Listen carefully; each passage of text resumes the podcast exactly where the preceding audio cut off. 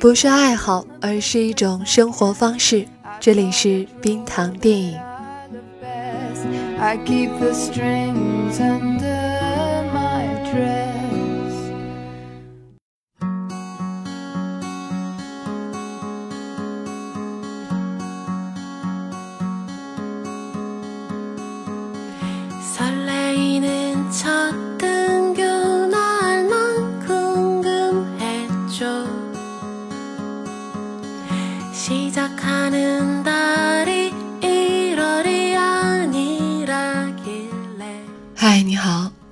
现在收听的是冰糖电影，我是冰糖。在六一儿童节这个时间，我们要推送这样一期和儿童有关，但是可能不那么儿童节的节目。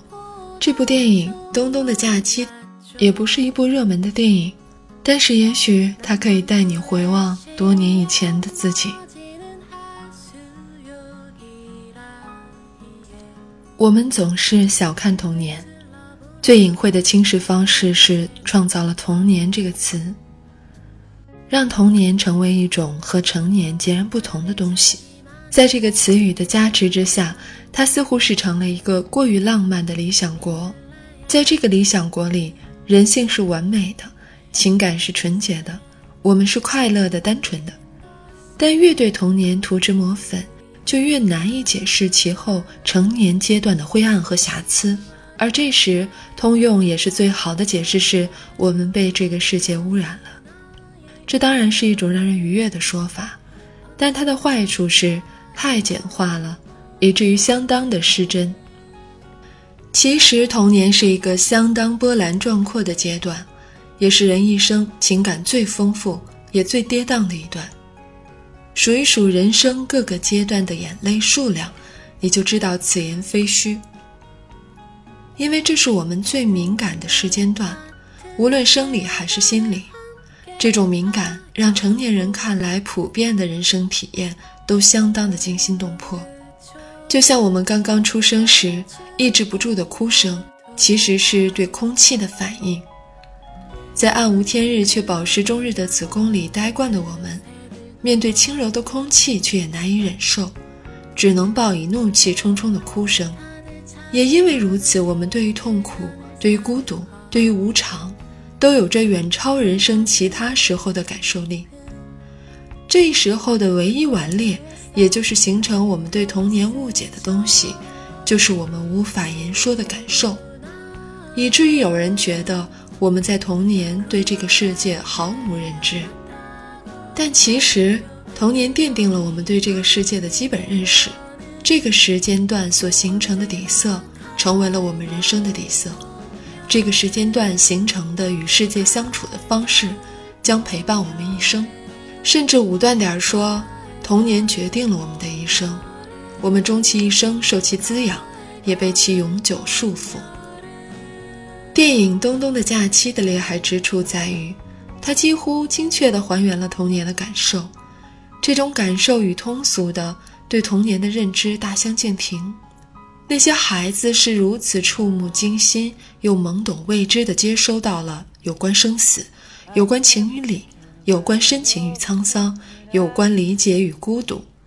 那些感受如此强烈而微妙，只有人到中年，你才有耐心和逻辑能力去读解。去了解这些怎样默默地主宰了你。影片以一个孩子东东从台北到乡下过暑假作为线索，剧情相当散淡，主要就是东东和他妹妹和乡下那群孩子有趣的琐碎生活。在这闲散之中，讲述着他的小舅与外公的关系，讲着一个疯女人的故事，但在这琐碎里，却有着生活的全部。小舅因为女朋友的问题与外公发生决裂，是东东对这个世界复杂性的初步认识。两个都是他喜欢的长辈，但这里面没有泾渭分明的是非之别。而小舅舅对于劫匪朋友的包庇，以及因此被抓，则是他内在对于复杂性的进一步认知。他因此痛苦了很久，是因为他真的知道世事难以两全，所谓对的事情。也会伤害挚爱的人们，而那个疯女人则从另一个层面向我们展示了复杂。正是这个让孩子们害怕的人救了自己的妹妹。这个远离人群也被人群远离的人，内心和他们一样淳朴。这个女人身上还藏着世界上那种亘古不变的残酷，就像片中农人司空见惯地捕捉那些飞鸟，而后跟着的就是村里的浮浪子弟与疯女人调情，并发生性关系。这两者并置，显示出他们是同样古老的，古老到你无法去责怪任何东西，你只能接纳它，并认为这就是生命中的常态。发现生命的残酷与复杂，同时认知到这是这个世界的常态，最终带着一种沧桑感接受它。这其实就是我们成人化的过程，也是我们整个东方社会如此淡然又苍老的原因。当然，也是这部电影如此动人心魄的地方。它总是能举重若轻的，在偶然中发现恒常，在热闹中发现孤独，与快乐中顿悟怅惘。让悲伤与快乐汇成一体，却又低调朴素，于是这种莫衷于世的整体浮现出来。人与自然合为一体，当下与历史相重合，这些东西的互动成为真正的主角。可以说，这部电影的大多数戏份都充满着这样一种多义和深不见底的宽容与温情，就像刚开始在火车上。小舅女友兴冲冲地换衣服，与东东妹妹的被嫌弃，这里面是一种细微不见的孤独，就像小舅女友高兴地啃着鸡爪，地上丢满鸡骨，漂亮与行为粗鲁中，在东东眼中存在不小的落差，就像东东在火车站前和当地小孩玩着玩具车，妹妹坐在花坛沿上微笑着，这微笑里又何尝没有被孤立的苦楚？东东他们爬在树上，说看得真远啊！但就在说这话时，他们心里也被看不到的更远所撩拨着。就像疯女人在树下的神龛前坐着，下一个镜头是一只乌龟在水边迟缓地摇头。我们不理解疯女人，就像乌龟不理解我们一样。就像一个小伙伴的牛丢了，他有没有回来？全村人都沿着河边去寻找。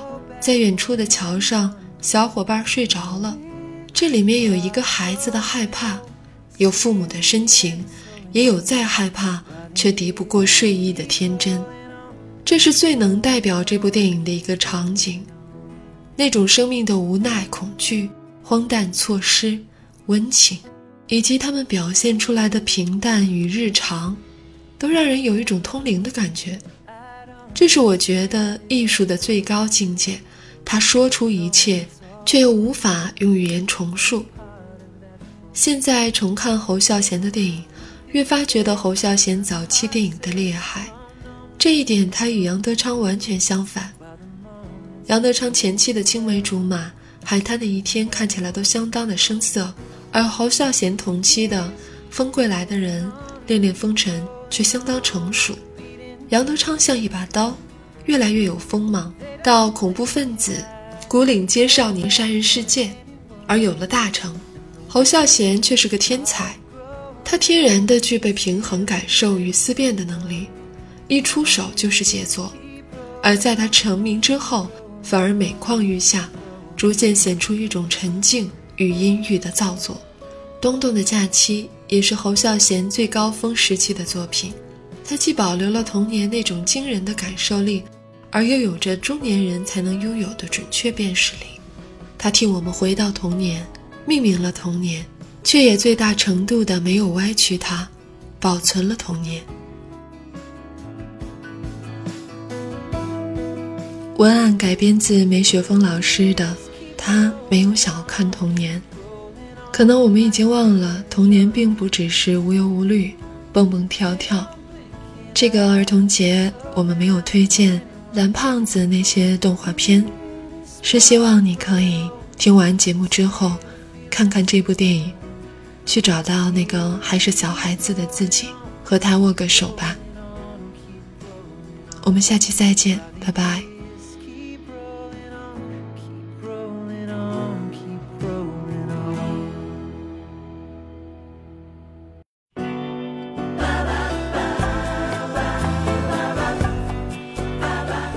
喜欢节目记得要点赞和转发。每期 BGM 歌单和晚安语音尽在微信号“冰糖电影”。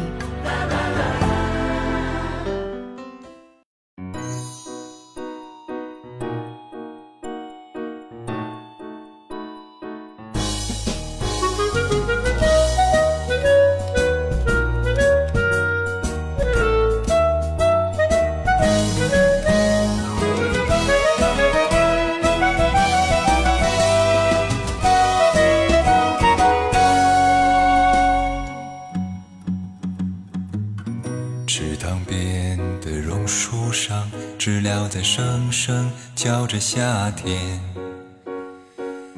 操场边的秋千上只有蝴蝶停在上面。黑板上老师的粉笔还在拼命叽叽喳喳写个不停，等待着下课，等待着放学，等待游戏的童年。总是要等到睡觉前，才知道功课只做了一点点。总是要等到考试以后，才知道该念的书都没有念。一寸光阴一寸金，老师说过寸金难买寸光阴。一天又一天，一年，糊糊的童年，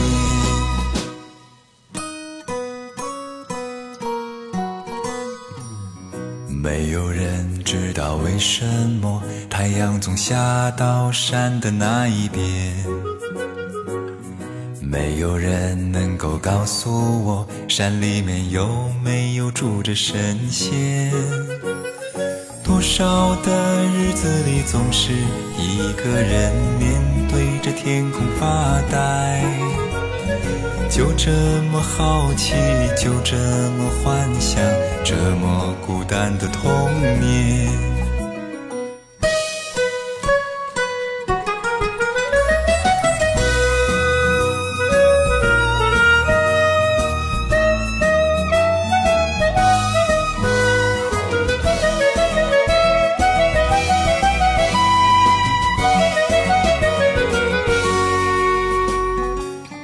阳光下，蜻蜓飞过那一片片绿油油的稻田，水彩蜡笔和万花筒画不出天边那一条彩虹。什么时候才能像高年级的同学有张成熟与长大的脸？盼望着假期，盼望着明天，盼望长大的童年。池塘边的榕树上，知了在声声叫着夏天。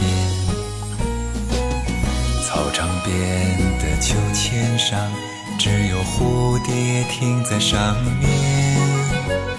黑板上老师的粉笔还在拼命叽叽喳喳写个不停，待着下课，等待着放学。等待游戏的童年，